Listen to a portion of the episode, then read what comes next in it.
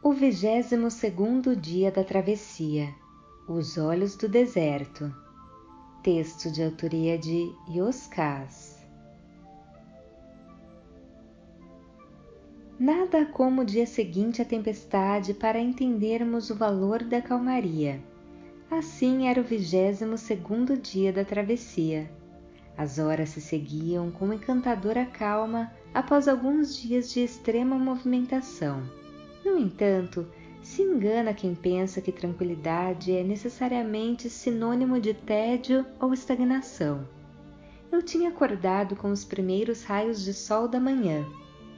Arrumei rapidamente as minhas coisas e as coloquei no alforje do meu camelo para ter tempo de usufruir de alguns hábitos que tinham virado uma espécie de ritual matinal do deserto. Eu fazia uma prece breve e sincera pedindo por luz e proteção como o caravaneiro tinha me ensinado. Em seguida, enchia uma caneca de café e me afastava do acampamento para ver ao longe o caravaneiro adestrar o seu falcão. Era o tempo para os encarregados desmontarem o acampamento e seguirmos para mais um dia da travessia rumo ao maior oásis do deserto, onde eu pretendia conversar com o sábio Dervixi, conhecedor de muitos segredos entre o céu e a terra. Por todo o tempo, eu tentava encontrar com a bela mulher de olhos da cor de lápis lazuli, mas ela não parecia à disposição dos meus olhos e já me mostrara que ela tinha o seu próprio tempo para se aproximar e partir como quem se desmancha no ar. Aquela travessia vinha me oferecendo uma percepção alterada da realidade, ou ao menos aquilo que eu entendia por realidade. No deserto, Todas as sensações pareciam superlativas, vividas ao extremo das emoções e das ideias, como se fossem para estendê-las ao limite e então, ao rasgá-las, pudessem se tornar outras em constantes processos de transmutações aceleradas. Assim eu seguia naquele dia de travessia, envolvido em minhas reflexões. Quem alinhou o seu camelo ao meu foi um homem da minha idade, que pelas roupas percebi se tratar de um árabe. Seguíamos sem trocar palavra. Eu precisava de silêncio para vasculhar todo o universo de acontecimentos dos últimos dias. Ele, por sua vez, me pareceu um apaixonado pela quietude e um homem portador de uma calma bem estruturada em si. Porém, algo nele me chamou a atenção. Na caravana, por causa do sol forte que reflete nas areias claras e também por causa do vento que espalha a areia, quase todas as pessoas usavam óculos escuros para proteger os olhos. No entanto, percebi que as lentes dos seus óculos estavam muito arranhadas, a ponto de eu duvidar se era possível enxergar alguma coisa além delas. Contive-me para não me intrometer na vida do homem. Por outro lado, eu trazia no alforje um par de óculos reservas. Era como se o meu coração insistisse para que eu os oferecesse ao homem. Não demorou, veio a ordem para a costumeira parada ao meio do dia para um breve descanso e uma refeição ligeira. Na confusão da parada, me perdi do homem, vindo a encontrá-lo algum tempo depois. Tomado por compaixão, me enchi de coragem e ofereci os óculos sobressalentes que eu tinha. O homem estava sentado sobre um largo tapete e, sem responder à minha oferta, me convidou para sentar ao seu lado. Quando me sentei, ele me ofereceu tâmaras e nozes em gesto de delicadeza e hospitalidade. Apresentei-me e ele disse se chamar Mohammed Comentei que me preocupava com as lentes arranhadas e, em razão disso, da dificuldade que ele deveria ter para enxergar. O homem sorriu com doçura e disse: Agradeço com o fervor da minha alma, mas não é necessário. Antes que eu fizesse qualquer outra indagação, ele abaixou os óculos até a ponta do nariz para me mostrar os seus olhos opacos e cinzentos. Ele era cego. Pedi mil desculpas. Mohammed se virou para mim e quis saber: por que me pede desculpas? Falei que lamentava o constrangimento que eu havia causado a ele naquele momento. O homem sacudiu a cabeça e explicou: Você não causou a minha cegueira, nem tinha conhecimento dela. Logo, não há constrangimento nem me deve nenhuma desculpa. Colocou uma noz na boca e disse: Por favor, não se sintas mal. Todos temos uma enorme dificuldade para ver a verdade, e para ver a verdade, os olhos em nada nos ajudam. No fundo, somos todos deficientes, cada qual com o tipo e grau de dificuldade que lhe é afim. Entender isto é a semente da compaixão e da paciência que devemos ter para com o mundo. De outro lado, a deficiência pessoal é a alavanca da superação do ciclo vivido naquele momento pelo indivíduo. É justamente a deficiência que o fará ver aquilo que ele se negou a enxergar por todo o tempo. Fez uma breve pausa e prosseguiu. Posso encarar a deficiência, seja qual for, como uma limitação definitiva, então serei um desgraçado. Porém, posso entender a deficiência como a ferramenta na qual me tornei um aprendiz de mestre. A diferença entre uma e outra está no olhar que me permitirei. A escolha é minha. Virou o rosto em minha direção, como se pudesse me ver, e disse: A cegueira em meus olhos não é a minha deficiência. Na verdade, ela foi um presente do deserto para mim.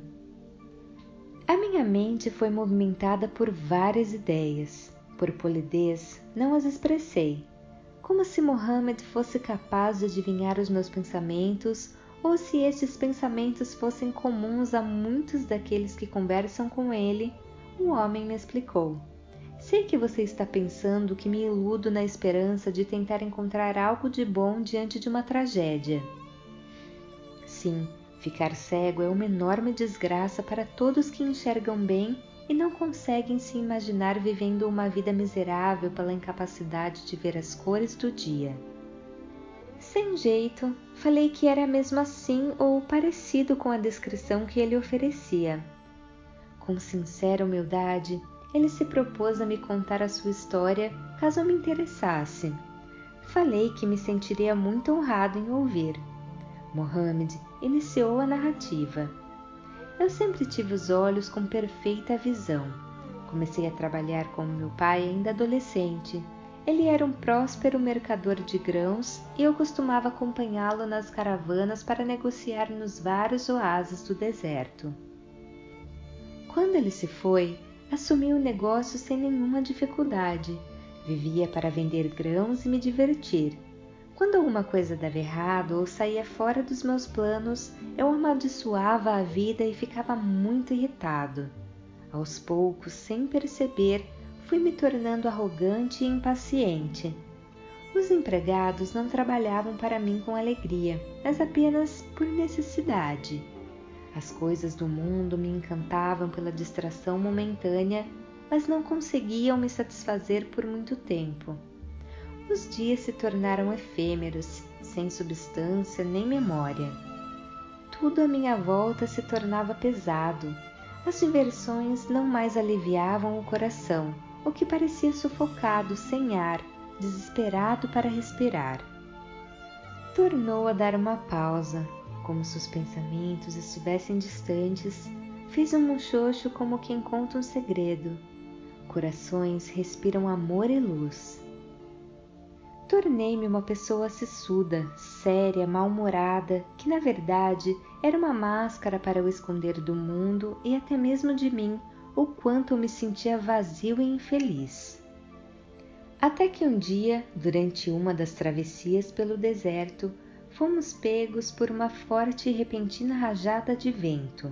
Eu estava sem óculos. Os grãos de areia perfuraram a minha córnea com uma violência destruidora. Mohammed foi interrompido em sua narrativa com a ordem para prosseguir em nossa marcha. Emparelhamos os camelos e ele continuou a história. Claro que no início me considerei um desafortunado e me projetei como um eterno infeliz.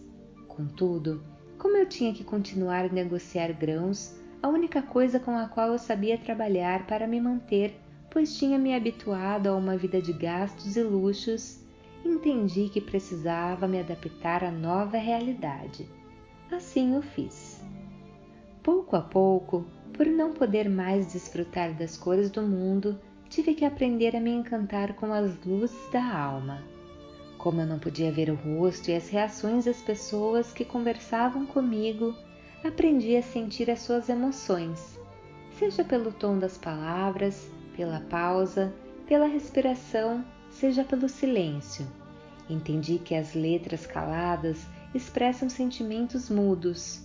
As palavras não ditas gritam mais alto do que as palavras faladas.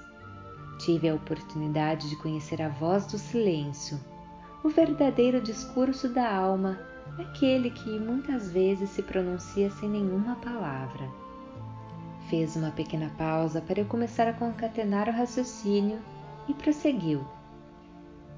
Pela dificuldade em usufruir das diversões mundanas, passei a prestar mais atenção nas alegrias do coração. Quanta diferença! Por não mais conseguir enxergar o que havia fora, comecei a ver o que existia dentro, dentro de mim, dentro do outro. Aprendi a descobrir a amplitude de uma palavra o discurso de uma respiração, o conteúdo de um silêncio, todo um texto de amor contido em um único abraço apertado. A linguagem do coração é a linguagem da verdade com a qual decodificamos a vida. Um verdadeiro tesouro que estava desaparecido para mim e em função das algazarras do mundo. A oportunidade de encontrar comigo abriu os caminhos para conhecer a beleza dos outros e da vida. Então, descobri um universo fantástico que precisava ser reconstruído, pois estava prestes a desabar por falta ou inadequação de uso. A cegueira nos olhos, ao menos para mim, foi a maior de todas as aventuras ao me possibilitar as fantásticas transformações possíveis à alma. Ao perder os olhos, encontrei o coração não ter os olhos não me impede de olhar, apenas muda a maneira de ver. Ao mudar o olhar, aprendi a sentir. Isso modificou a maneira como eu fazia a travessia. Por consequência, o deserto também se modificou para mim. Atravessá-lo ficou bem mais suave. Segui o restante do dia com Mohammed me contando detalhes da sua história era uma narrativa que mesclava a estranheza e a fascinação de outro olhar, mas também revelava um homem alegre e doce. As passagens da sua vida eram narradas com leveza e bom humor, despidas de qualquer ressentimento. A conversa continuou até pararmos para montar o acampamento e passar a noite. Despedimo-nos e fui cuidar dos meus afazeres. Logo após o jantar, me afastei do burburinho do acampamento para rezar, meditar e refletir. Tinha sido um dia diferente, sem as emoções fortes dos dias anteriores. Era uma emoção mais serena, mas nem por isso menos profunda. Sentei-me na areia. Quando, por puro instinto, fechei os olhos para mergulhar fundo em meu universo próprio de emoções e ideias, foi inevitável não lembrar dos ensinamentos de Mohammed sobre a cegueira. Sim, temos o costume de fechar os olhos quando queremos olhar para dentro, para sentir e pensar de maneira clara, para encontrar consigo mesmo. Sim, a verdade está disponível o tempo todo, mas teimamos em não ver. Agradecido, sorri sozinho. Naquele dia tranquilo, diferente dos demais por causa de todas as aventuras já vividas na travessia, eu pensava em como as artes precisam do realismo fantástico ou mesmo do absurdo para mostrar uma realidade que existe além da realidade. É como se a realidade mudasse o próprio rosto na medida que fôssemos abrindo cortinas até encontrarmos a próxima cortina com infinitas cortinas atrás. Antigas realidades se tornam meras ficções no abrir e fechar das cortinas mas é preciso tanto para o um encontro com a verdade? Não. A profundidade oculta está também na simplicidade dos dias. na aparente banalidade do cotidiano. Lá estão todas as respostas para qualquer pergunta. Saber ver e entender o tempo de cada resposta é a parte que nos cabe na arte da existência. Como se determina o tempo de cada resposta? Pela capacidade de mudar o olhar e ver por dentro e ver além. Passei um longo tempo envolta em meus pensamentos. Depois, com os olhos abertos, contemplei o manto de estrelas que cobria o deserto. Tinha sido um dia e tanto. Pensei na jornada de Mohammed, de como, aos olhos mais afoitos, tinha tudo para ser uma existência triste. No entanto, se tornou uma história admirável. Quando ia me levantar para retornar ao acampamento, ouvi uma voz conhecida atrás de mim. Nada mais triste do que a história de uma pessoa sem história. A grandeza de uma história não está nas aventuras que vivemos no mundo, mas nas transformações que o mundo foi capaz de nos aventurar.